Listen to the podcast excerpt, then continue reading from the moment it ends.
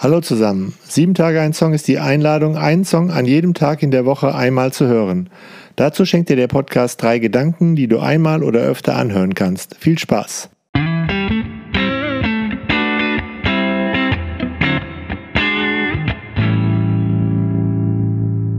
Sieben Tage ein Song, Folge 82, Shaban und Captain Peng von Form zu Form.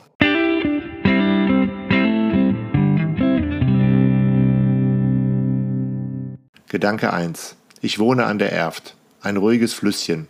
Es passiert hier nicht so viel. Alles ruhig. Denkste.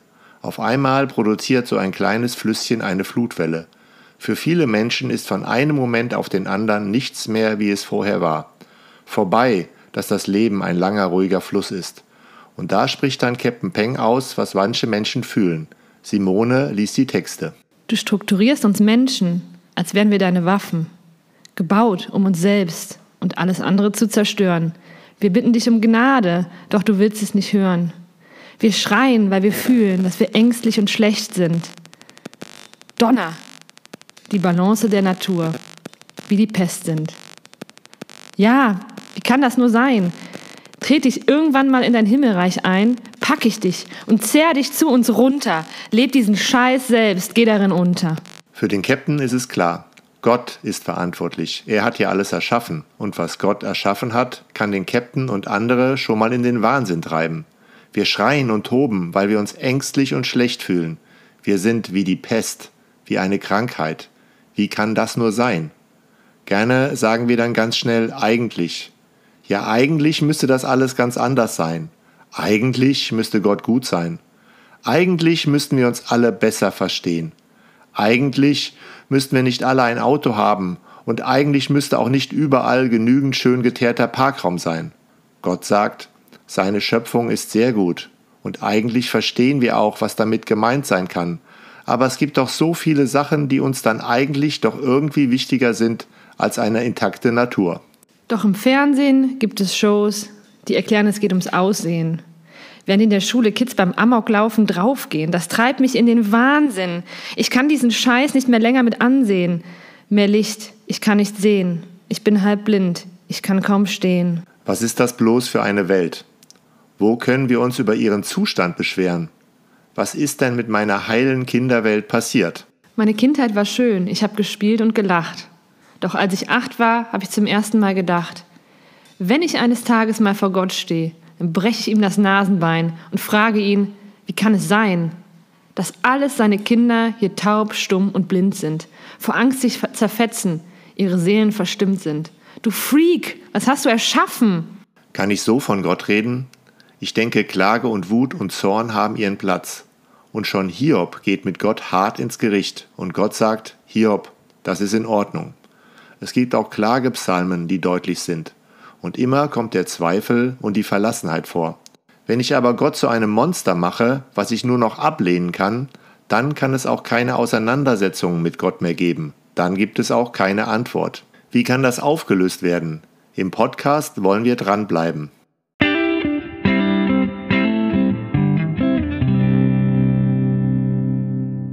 Gedanke 2. Das, was in Gedanke 1 zu hören war, heißt in der Theologie Theodizee.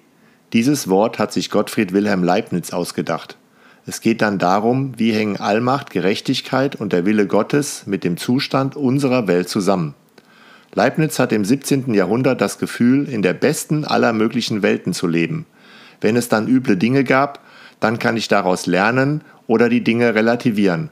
Aber ist das heute noch so einfach? Von Form zu Form, um zu wachsen und zu werden. Und die Angst jeder Form ist das sogenannte Sterben. Doch Sterben ist Werden und Leiden ist Lernen. Und die Scherben, die wir erben, sind wir selbst aus dem Fernen, um uns zu geben, was wir gegeben haben. Dass alles seine Kinder hier taub, stumm und blind sind, vor Angst sich zerfetzen, ihre Seelen verstimmt sind. Als stumm, blind und taube Menschen haben wir doch trotzdem Verantwortung für die Menschheit. Mit diesen Beeinträchtigungen sind wir auf Zusammenarbeit, auf Hilfsbereitschaft angewiesen. Falls es eine perfekte Welt gibt, wird sie durch unser Gezerre um Macht und Einfluss manchmal sehr ungemütlich. Außerdem gibt es da auch schlimme Dinge, die wir nicht erklären können. Daher stellen wir uns die Frage nach dem Leid in der Welt seit langem. Insbesondere, wenn Gott als allmächtig und irgendwie gut im Raum steht, dann ist ja auch unsere Welt im Widerspruch dazu. Und Güte und Allmacht sind ja keine Schräubchen, wo ich sagen kann, okay, ich drehe dann mal jetzt etwas runter und ich reguliere mal 75% Allmacht, 64% Güte. Das wäre doch ganz okay für unsere Welt, oder? Und derzeit erleben wir ja, wie die Welt aus den Fugen geht. Nichts funktioniert so richtig. Natur spielt verrückt und die Pandemie ist auch nicht zu kontrollieren. Und zu diesen Sachen kommt dann noch, was Menschen anderen Menschen einfach so antun. Dann könnte uns Gott doch echt in unserer Ohnmacht mal helfen. Diese Sinnlosigkeit, dieses Leid, wo jede Erklärung noch Hohn ist, das brüllt doch nur, hey Leben, irgendwas stimmt hier nicht. Die derzeitige Situation kann mir im wahrsten Sinne des Wortes die Seele zerfetzen. Aber nicht nur die Seelen werden von Angst zerfetzt, sondern auch unsere Vorstellungen kommen wirklich an unsere Grenzen. Kann in dieser Situation ein Bewusstsein wachsen, das mir Halt und Stabilität gibt? Was meint Captain Peng? Und werden, werden wir bis die Welt implodiert und sich alles, was ist, wieder von vorne gebiert.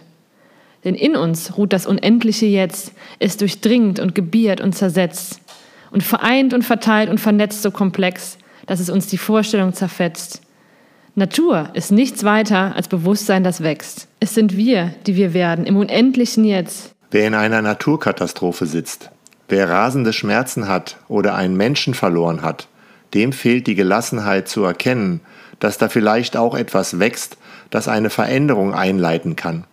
Daher brauchen Menschen, die so wütend wie Captain Peng sind, jemanden, der ihnen in der Verzweiflung beisteht, der sozusagen in die Verzweiflung mit eintritt, der das aushält, der auch nicht gleich beruhigen will, sondern fassungslos mit vor den zerfetzten Vorstellungen steht und sagen kann, ich habe da auch keine Antwort.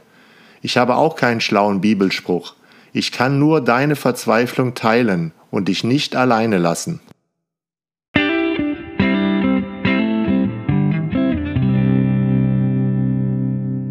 Gedanke 3. Tret ich irgendwann mal in dein Himmelreich ein, pack ich dich und zehr dich zu uns runter, leb diesen Scheiß selbst, geh darin unter. Für mich beschreibt Captain Peng hier die Geschichte von Jesus Christus. Jesus kann sagen, mein Gott, mein Gott, warum hast du mich verlassen?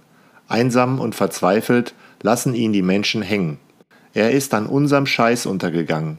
Er hat sich so richtig in unsere Lebensmuster verstricken lassen, aber in ihm gibt es die Idee, wie der Ausstieg aus diesem Scheiß funktionieren kann. Jesus lebt uns vor, wie die Sinnlosigkeit und die Verlassenheit beantwortet wird. Aber auf der Welt sind wir nicht allmächtig, sondern taub, stumm und blind. Aber trotzdem nicht ohne Hoffnung. Zusammen gegen das Leid angehen. Und dann eben nicht immer nach sich selbst fragen, sondern nach den anderen, Menschen in Not nicht alleine lassen. Das ist auch eine Lehre aus den Hochwasserkatastrophen. Es sind wir, die wir werden, im unendlichen Jetzt. In uns ruht das unendliche Jetzt. Dieses Jetzt, in dem wir leben, ist nicht perfekt, aber es hat die Perspektive, der Himmel auf Erden zu sein. Schon jetzt, aber auch noch nicht, wie Paulus das nennen kann. Eben immer wieder die Chance zu ergreifen. Jetzt fange ich an, im unendlichen Jetzt. Also unendlich viele Jetzt, wo ich anfangen kann. Eben noch hilflos kann ich zur Hilfe werden. Und andersrum. Machen und erleben, was passiert. Bonhoeffer konnte das so bekennen. Ich glaube, dass Gott uns in jeder Notlage so viel Widerstandskraft geben will, wie wir brauchen. Aber er gibt sie nicht im Voraus, damit wir uns nicht auf uns selbst, sondern allein auf ihn verlassen. In solchem Glauben müsste alle Angst vor der Zukunft überwunden sein. In den Momenten, wo mir der Boden unter den Füßen weggezogen wird, wo zum Beispiel mein Haus fortgespült wird, muss für Bonhoeffer die Frage nicht lauten, wie konnte Gott das zulassen, sondern worauf will ich mich jetzt verlassen? Das hilft nicht denen, die total verzweifelt sind, kann aber denen Kraft geben, die ihnen beistehen, denn sie sind die Botschaft, dass die Verzweifelten nicht verlassen sind. Wichtig, Religion oder Gott sind nicht irgendein Zauberstab, mit dem ich schwupps Sinn aus der Sinnlosigkeit zaubern kann. Manchmal meinen wir, wenn es uns schlecht geht, hängt das irgendwie mit Schuld zusammen. Womit habe ich jetzt diese Erkältung verdient? Sicher liegt das daran, dass wir so gerne rechnen. Aber das ist alles nicht so einfach. Und das führt auch nur in die Verzweiflung oder in die Rechthaberei. Jesus hat es vorgelebt. Nach seiner Verlassenheitserfahrung hat er Befreiung, Rettung und Neuanfang erlebt. Wir nennen das Auferstehung. Und das passiert nicht nur am Ende des Lebens, sondern auch in Notlagen. Darauf gibt uns Gott ihr Wort. Und so kann die Angst vor der Zukunft verschwinden. Auferstehung. Es sind wir, die wir werden im unendlichen Jetzt.